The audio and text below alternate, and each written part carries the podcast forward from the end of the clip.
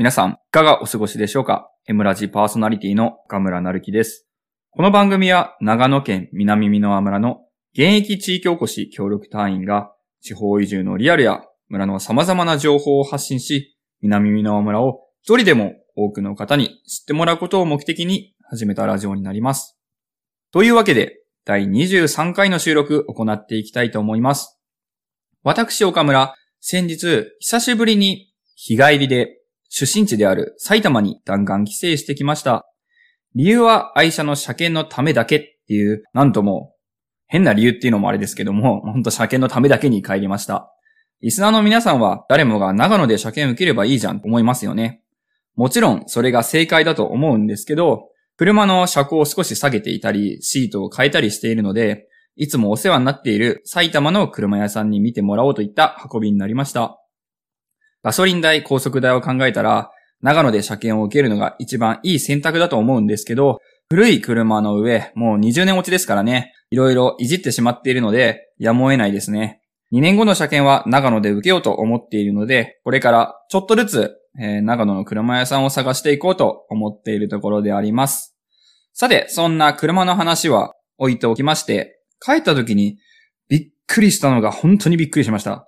もう焼けるような暑さです。もう殺人的な暑さとはこのことかと思うほど、本当に厳しい暑さでした。思わず車を運転しながら、殺人的な暑さやん、もう叫んでしまいましたからね。埼玉までの道中、軽トラックがオーバーヒートかバッテリー上がりかわかんないんですけど、警察官が後ろから押している姿も目撃しました。埼玉県の熊谷市で高校時代を3年間過ごした経験から、暑さへの耐性は普通の人よりはあると思っていたんですけど、長野に来て半年も経つと、体がもう長野、長野タイプっていうんですか、えー、長野の涼しさに適応して、埼玉の暑さに耐えられなくなってました。ここ南美濃村も日中こそは30度超えで真夏日になる日も多いんですけど、朝晩はやはり気温が下がります。窓を全開で開けて寝ると、朝は少し肌寒いぐらいの日もありますよ。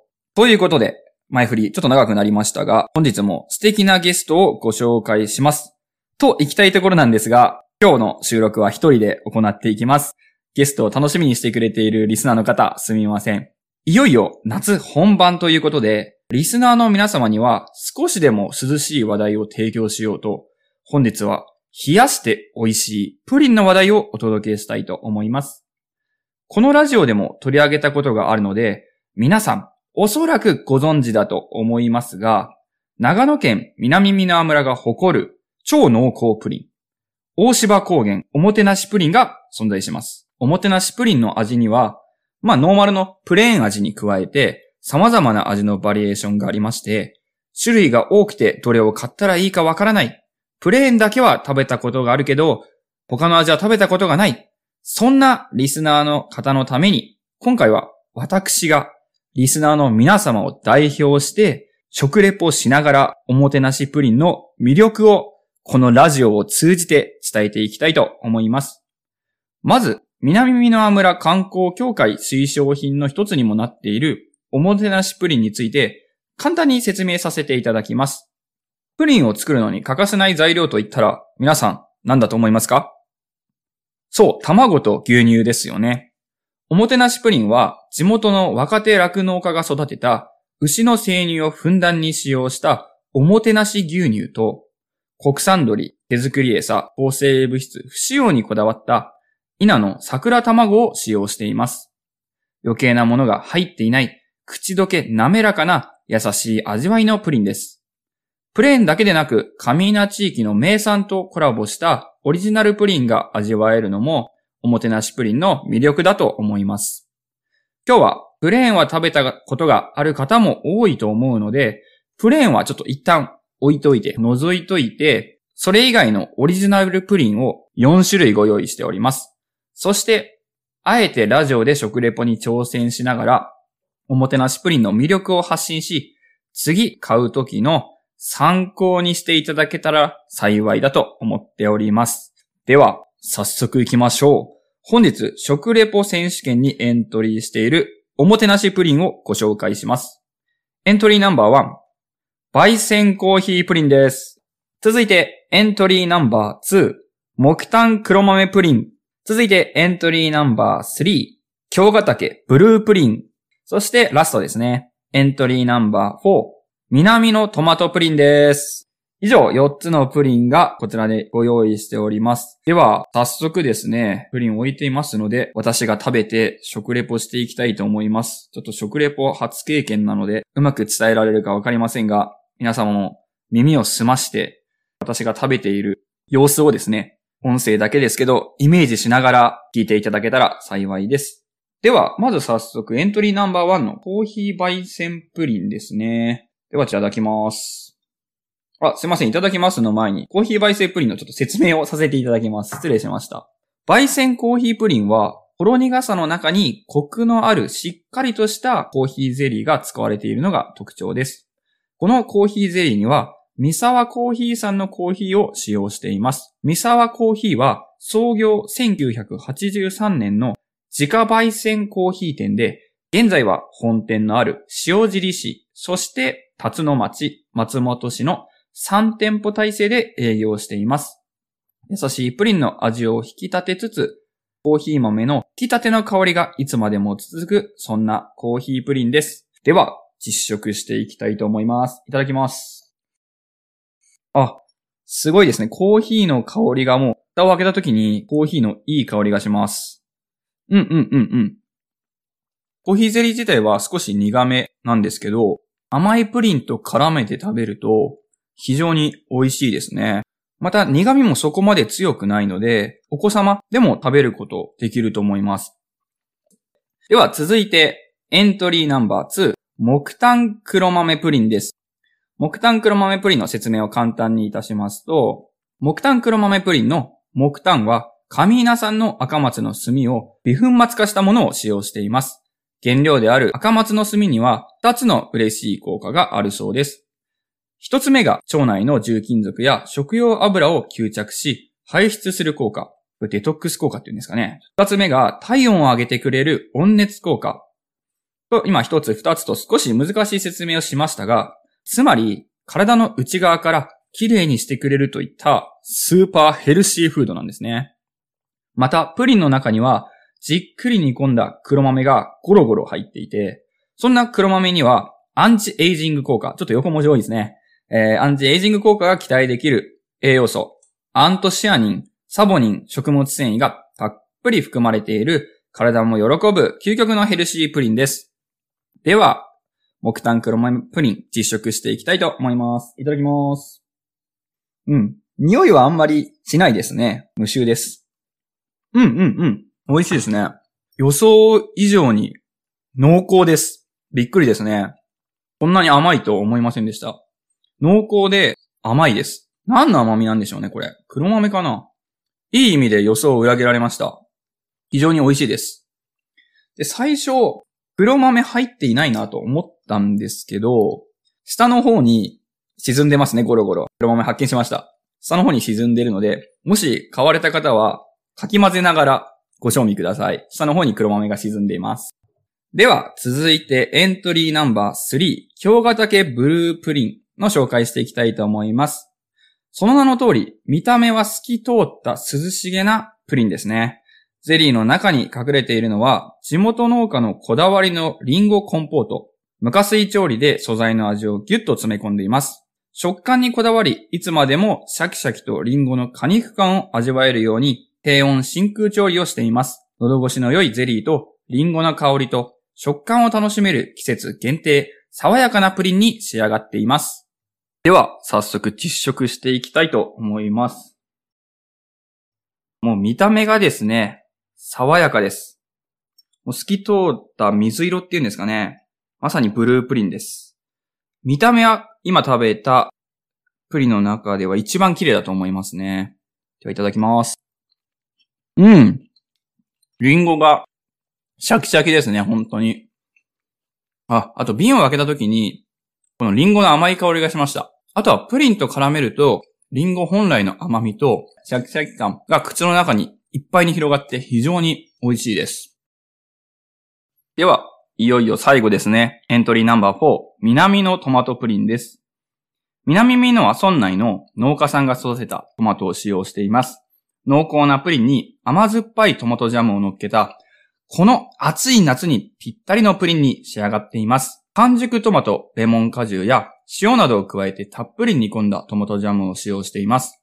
トマトの収穫時期に合わせて約2ヶ月限定でしか食べることができない、いわば幻のプリンになります。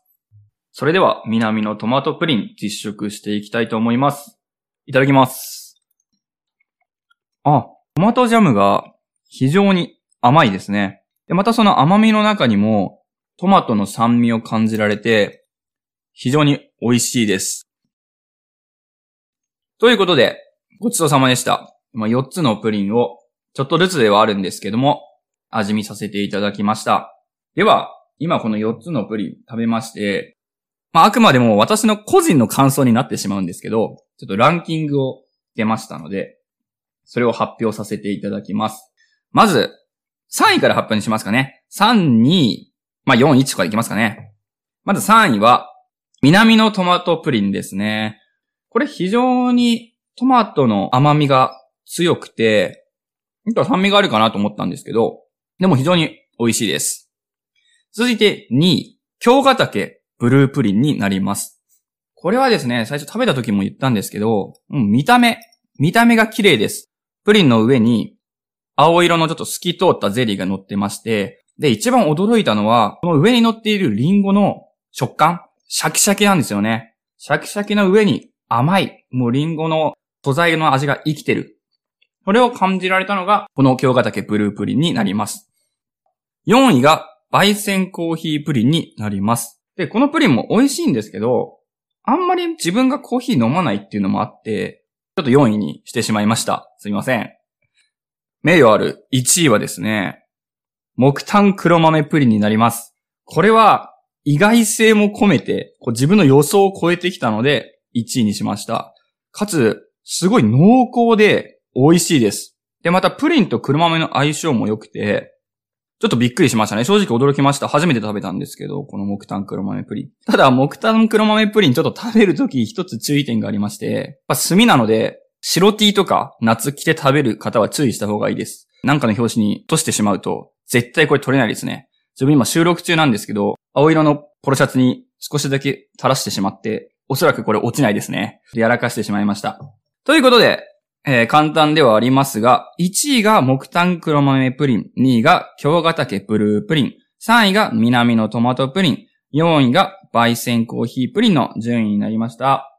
ちなみにですね、今この1位木炭黒豆プリンなんですけど、大芝の湯、新市大芝高原のある入浴施設ですね。大芝の湯の食堂、そして、味工房にて、7月1日金曜日から8月31日水曜日まで、ブラックでジャック祭りというものを行っております。で、炭の力で健康デトックスと言って、大芝高原の赤松炭を使用した赤松の炭ですね。新メニューが各施設で登場しております。例えば、炭ラーメン。あとは、炭ソースカツ丼。炭ジェラート。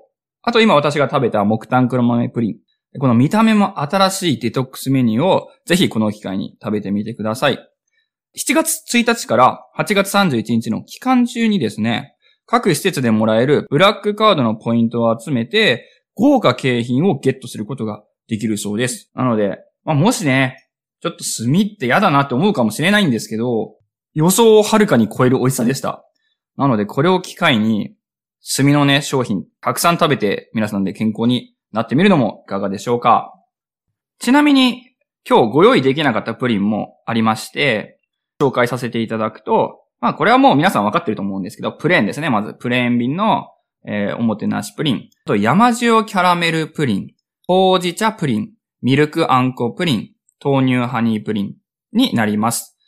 で、今、これが収録してるのが7月7日木曜日時点の情報になるので、新州大芝高原の味工房のプリンの冷蔵庫のショーケースっていうんですかね。ショーケースに並んでいるのが、今申し上げた味になります。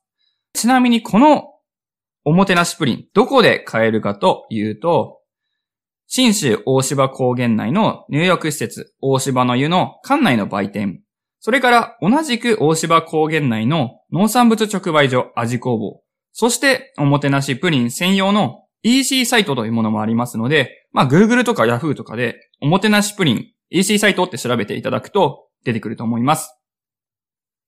ということでエンディングのお時間近づいてきております。ただただ私がプリンを食べるだけの収録になってしまったんですけど、どうですかね？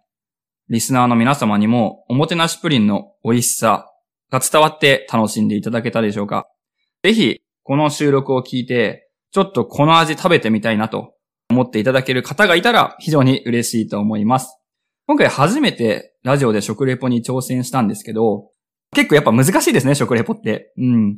ましてや、ラジオだと音声だけしかなくて、映像、目からの情報をリスナーの皆様に与えることができないので、これはこれでまた別の難しさ、また修行を積んでいかなきゃいけないなと思っております。ちょっとリスナーの皆様感想とかありましたら、ぜひ教えていただけると嬉しいです。それでは来週の M ラジでお会いしましょう。最後までラジオを聴いてくれたリスナーの皆さん、ありがとうございました。以上、長野県南美濃村地域おこし協力隊の岡村成樹でした。それでは、さようなら